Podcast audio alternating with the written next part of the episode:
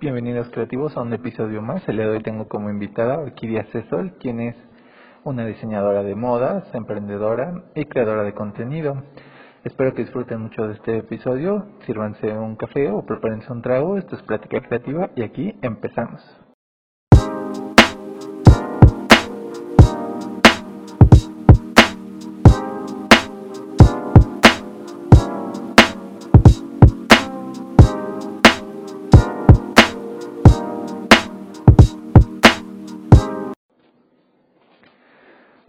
Mucho gusto verte y te agradezco que me regales un rato de tu tiempo. ¿Cómo estás? Hola, muy bien, muchas gracias. Agradecida de eh, estar aquí en tu podcast. Para las personas que nos escuchan, ¿podrías contarnos un poquito quién eres y a qué te dedicas? Yo soy Orquídea Cesol y estudié diseño y publicidad en moda. Estuve y trabajando un, ratito en la industria y pues actualmente me dedico a em, diseñar prendas para mi marca y también por otro lado me dedico a crear contenido para las redes sociales. ¿Cómo es que decidiste estudiar diseño de modas? Em, realmente no sabía que quería yo estudiar moda, siempre pensé que iba a estudiar eh, sistemas y ya fue hasta el último año de preparatoria que quise enfocarme en un área más creativa. Eh, me inclinaba por algo de diseño o arquitectura y eh, después como investigando un poquito de otras carreras que había encontré diseño de moda y pues me puse a investigar los programas eh, qué escuelas lo impartían, em, pues sí, empaparme de toda esta información y me encantó como, como la idea de, de estudiar esa carrera. Hasta ahí fue que supe que quería estudiar diseño de moda, aunque siempre este, sí me gustó mucho todo lo que tenía que ver con crear cosas. Eh, quizá no enfocada a la industria textil, por así decirlo, pero eh, pues ya, ya lo supe en ese momento cuando estaba buscando eh, pues la carrera que quería estudiar. Me habías comentado que habías trabajado un tiempo en España. ¿Cómo fue esa experiencia y qué diferencia ves entre la industria de la moda allá y la industria aquí en México? Eh, bueno, ya este, cuando terminé la universidad, me fui a trabajar a España. Ese fue mi primer empleo, fue un tipo de intercambio que se hace con una empresa que aquí se establece en México y en España y te, te dejan llevar tu currículum como a todas estas empresas y ya de ahí ellos eh, te aceptan y, y, vas como a una entrevista, pero ya es como seguro que te vas a quedar porque ya la entrevista pues es en España eh, tienes como una o dos opciones y ya una vez haciendo la entrevista decides a qué empresa te vas y empecé a trabajar ahí, eh, duré aproximadamente como cinco o seis meses y después decidí eh, regresarme a trabajar a México. Realmente solo fue como pues una experiencia que quería vivir fuera del país y quizá con esa referencia de un trabajo en el extranjero poder conseguir un buen trabajo aquí en México. Y realmente así fue porque cuando llegué eh, me fue fácil encontrar un empleo. Fue bastante, bastante rápido. Y en cuanto a la diferencia de, de las personas que estudian moda en España a la de México, realmente no vi una gran diferencia.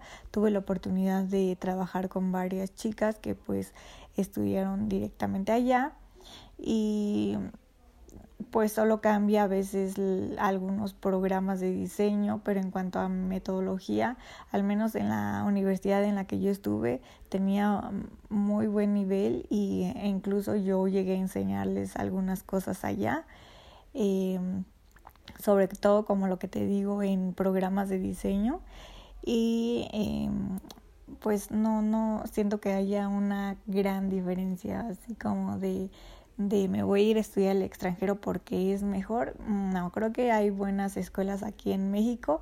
Quizá las oportunidades de trabajo son las que las que requieren un poquito más eh, como de atención o, o, de posibilidad de desarrollarse más. Eh, pero también hay buenos empleos, creo que es cosa de ir viendo hacia qué área te quieres inclinar, porque también es algo muy importante. Hay muchísimas áreas en, en cuanto al diseño de moda y pues, pues puedes este, diseñar para diferentes tipos de, de personas, damas, caballeros, niños, etcétera, ¿no? Entonces eh, también está como el, el, área de visual merchandising, que es diseñar todos los escaparates, está diseño de imagen, eh, accesorios, eh, complementos, todo lo de también zapatos, o sea, realmente hay una infinidad de áreas y pues de acuerdo al área hay que, que buscar como esa oportunidad, pero de que la hay, eso es seguro. Y no, no le vi tanta diferencia. Yo te conocí a través de redes sociales, pero dime cómo fue que decidiste dedicarte a ellas. Eh, decido dedicarme a ellas en justamente en la etapa en la que fui a España. Yo a finales de la carrera estuve leyendo muchos blogs de moda, quizá viendo eh, bloggers de moda muy famosas, pero nunca como que creí que yo pudiera hacerlo, pero eh, después me empecé a interesar más empecé a investigar y fue como creé mi blog, que fue como mi primer contacto con el, la cosa que desencadenó después yo dedicarme específicamente a redes sociales, pero primero empecé abriendo mi blog y lo combiné con Instagram, subía como fotos ahí de de estilo, de tips de moda y así, y lo vinculaba con mi blog, que ahí era donde eh, desarrollaba más sobre el tema. Así fue como empecé a tener algunos seguidores y eh, mi blog lo tuve hasta este año, fue a principios de año que lo di de baja, pero mi blog me acompañó durante todos estos años en, en el que fui creando muchísimo contenido para Instagram, después eh, ya no solo subí fotos, me animé por empezar a subir videos, porque también como me gusta mucho el mundo del maquillaje, eh, estudié algunos cursos y un diplomado, entonces me animé a compartir también contenido de belleza y ahí fue donde eh, atraje como a más público y, y de ahí pues el blog no era muy pues como la plataforma indicada para compartir cosas de maquillaje en cuanto a tutoriales. Entonces fue que decidí hacer, empezar a hacer videos. Ahí en ningún video hablaba, de hecho mi objetivo siempre fue eh, que fuera escrito, no me gustaba mucho hablar y muchísimo menos frente a la cámara o dar instrucciones ni nada por el estilo. Entonces mis primeros videos que subí a Instagram eran totalmente em, eh, sin voz, nada más como que el tutorial y alguna música de fondo, pero también después me empezaron a preguntar, oye, es que están muy rápido tus videos, eh, o ahí qué pusiste, o cómo le hiciste así, y, y pues que pues surgió la necesidad de, de pasar al siguiente nivel que fue crear videos en YouTube. Eh, ya me animé ahora sí a, hablar, a hacer un tutorial completo y pues ahí fue donde inicié todo este proceso en YouTube. Eh, actualmente es una plataforma que aún no le dedico tanto porque pues por la cuestión del tiempo es muy tardado eh, planificar un video, eh, hacerlo, editarlo y también a veces a veces grababa y la voz la, la ponía aparte o a veces en el mismo video, pero pues te equivocas, o sea, sí es una plataforma que requiere mucho tiempo eh, pero no descarto volver a subir videos a esta plataforma. Después llega TikTok el año pasado que fue una gran oportunidad para hacer crecer mis redes sociales. Entonces empecé a crear contenido para TikTok y funcionó bastante bien. De hecho, actualmente tengo más seguidores en TikTok que en Instagram, a pesar de que ahí solo llevo un año y en Instagram ya voy para seis o siete más o menos pero también de TikTok pues eh, traes a, esos seguidores a Instagram, así que también es bueno como estar en todas las plataformas para poder eh, darte a conocer más y pues también he generado algunos eh, seguidores para mi canal, aunque ya no, no he subido como desde hace algún tiempo videos por allá. También tengo Facebook, es la, la plataforma que me cuesta más trabajo porque no soy tan eh, consumidora de, de, esta plataforma, pero eh, trato de compartir también por allá mi contenido, aunque a veces es el mismo de Instagram. Eh, pocas veces hago contenido específico para esta plataforma, pero pues mantener varias redes sociales también requiere su tiempo y combinado con la marca, pues pues sí se me complica un poquito, pero eh, de ahí fue que, que, nace todo esto de mi viaje a España y eh, pues ver que, que sí podía hacerlo, empecé subiendo mis fotos desde allá y creo que también eso atrajo bastante público y pues ya me fui, me seguí desde ese viaje y ya hasta ahorita actualmente pues sigo en esto. Al principio, cuando iniciaste en esto, ¿qué finalidad tenías cuando abriste tus redes sociales? Eh, al principio solo fue hobby, eh, pues querer compartir eh, lo que yo había aprendido en la carrera, un poquito de moda, como te digo, ya después fue belleza, pero 100% fue en plan de hobby porque en ese entonces yo tenía eh, trabajo fijo y pues solo en mis tiempos libres y, yo dedicaba tiempo a, a esto.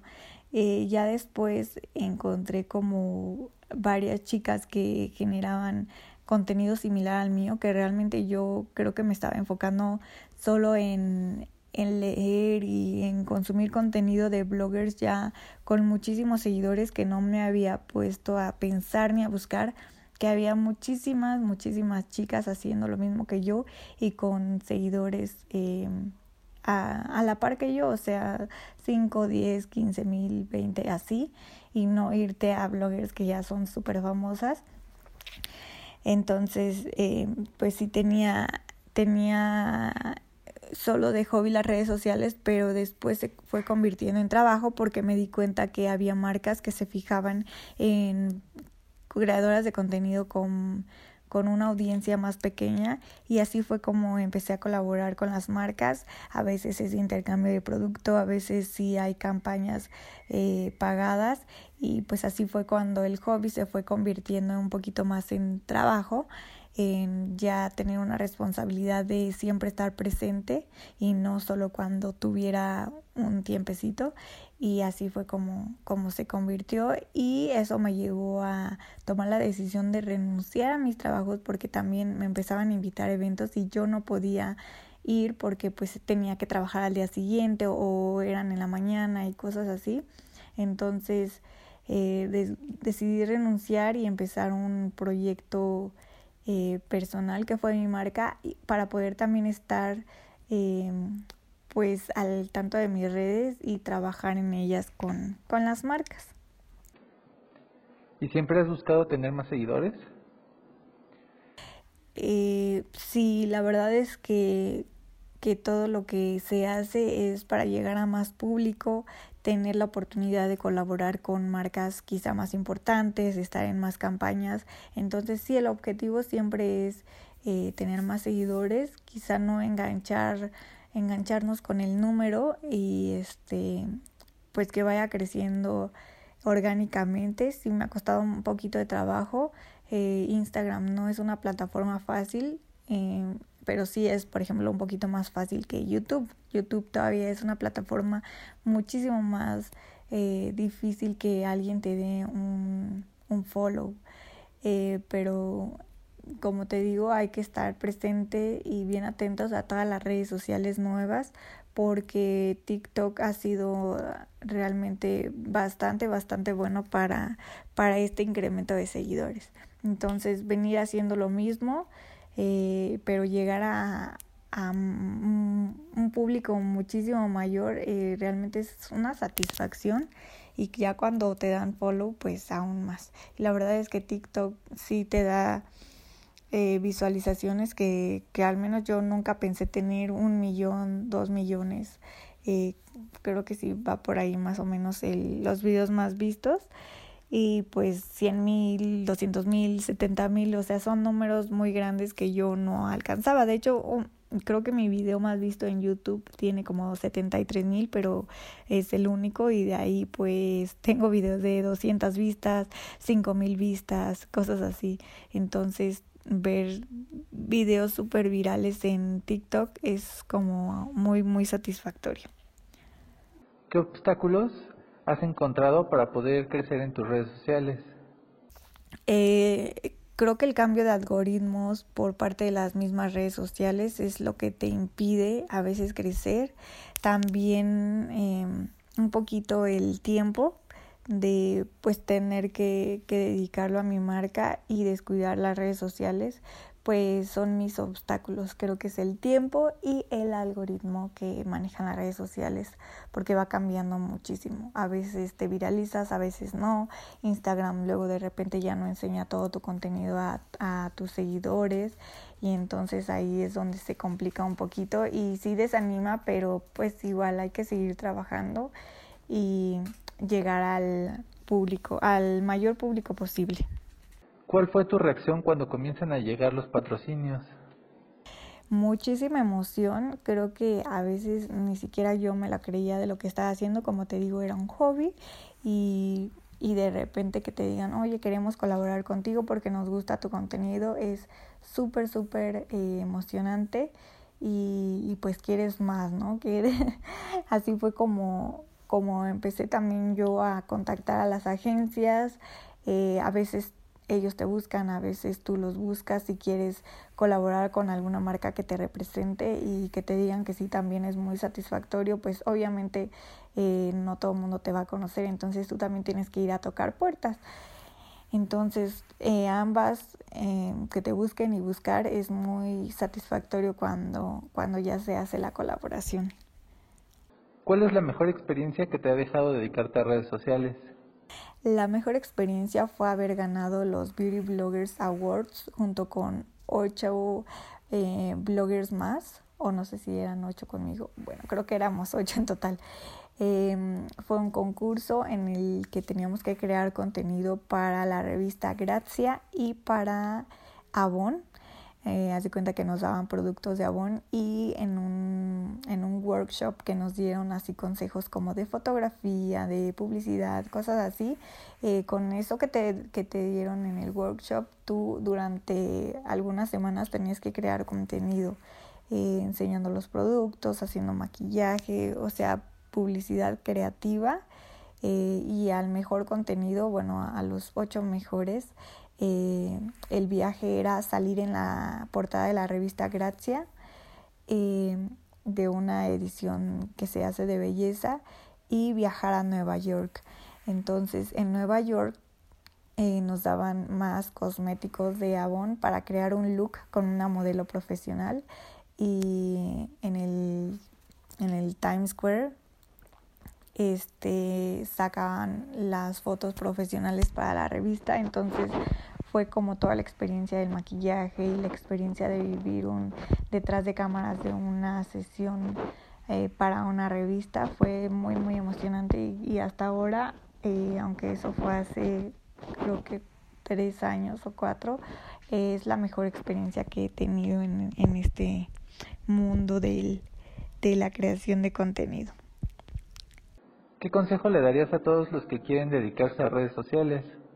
Eh, pues primero que tengan bien definido el tema o los temas que van a tratar.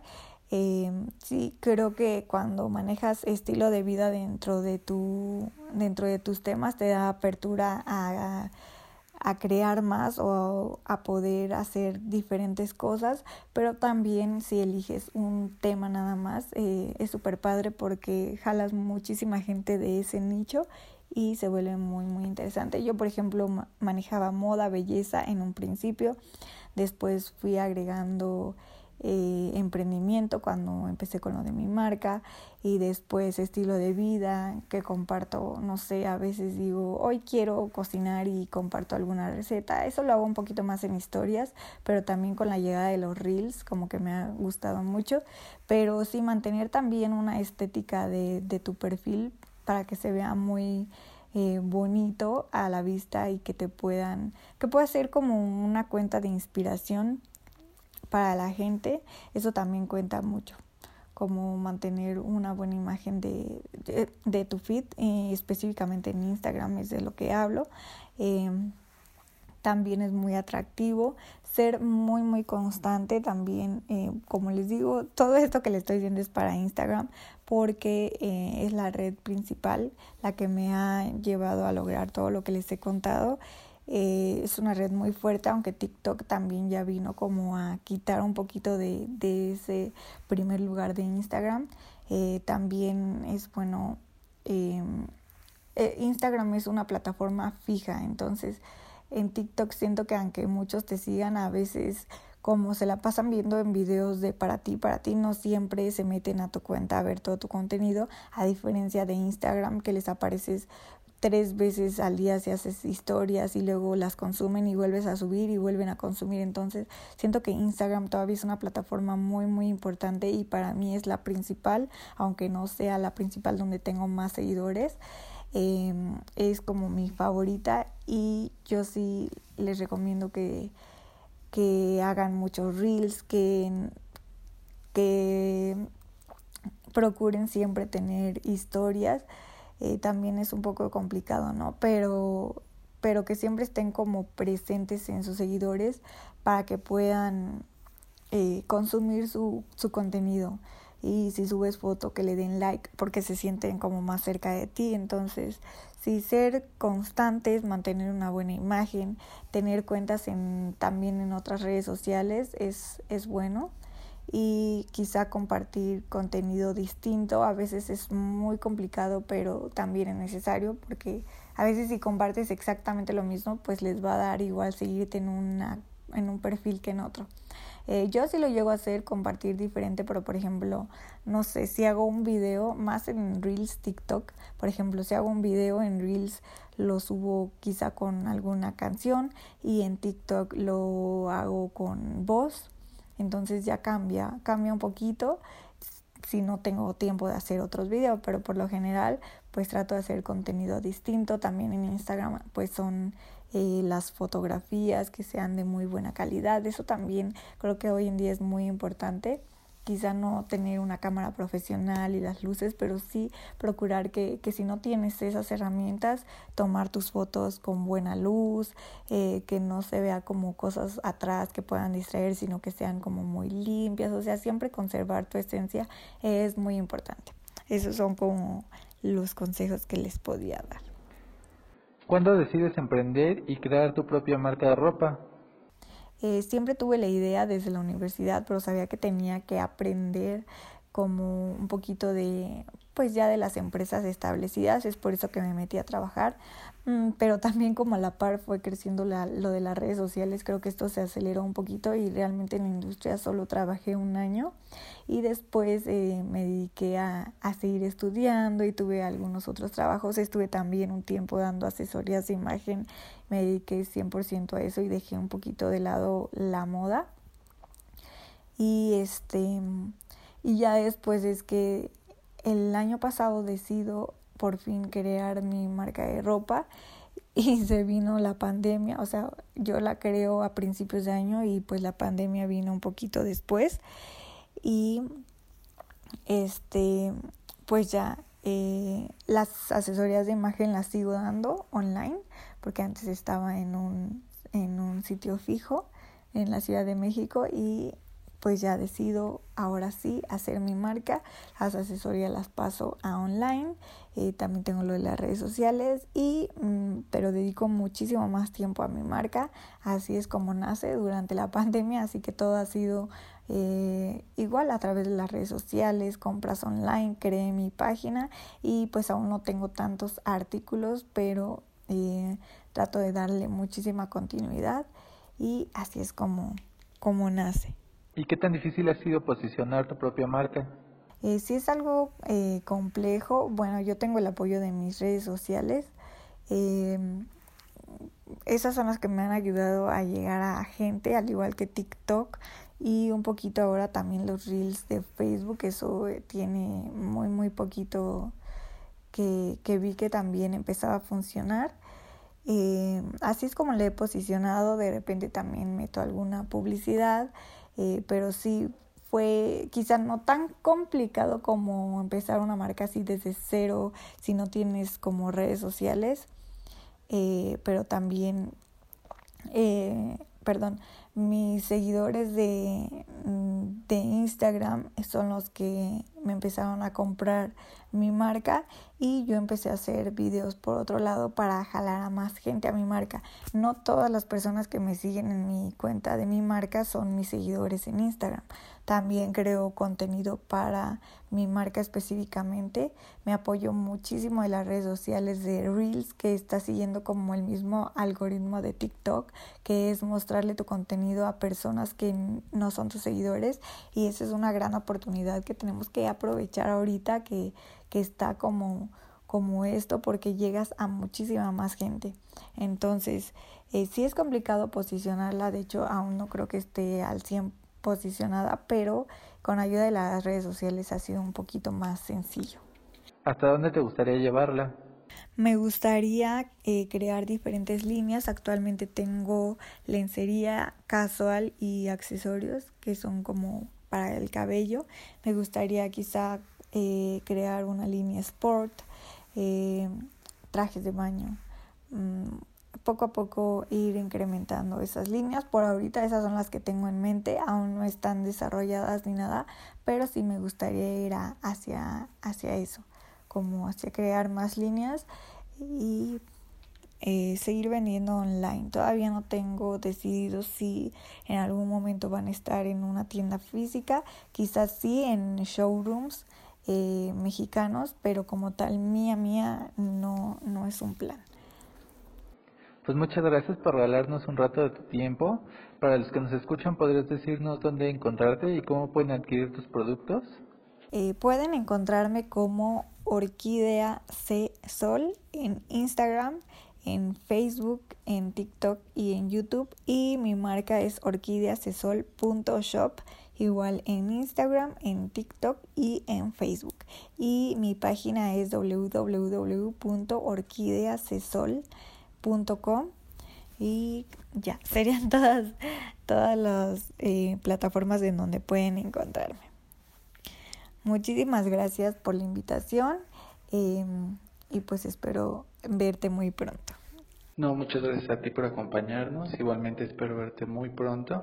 Ya saben, síganla y también no olviden suscribirse o seguirnos. En mis redes sociales me encuentran en Instagram como lalo.lopezdg.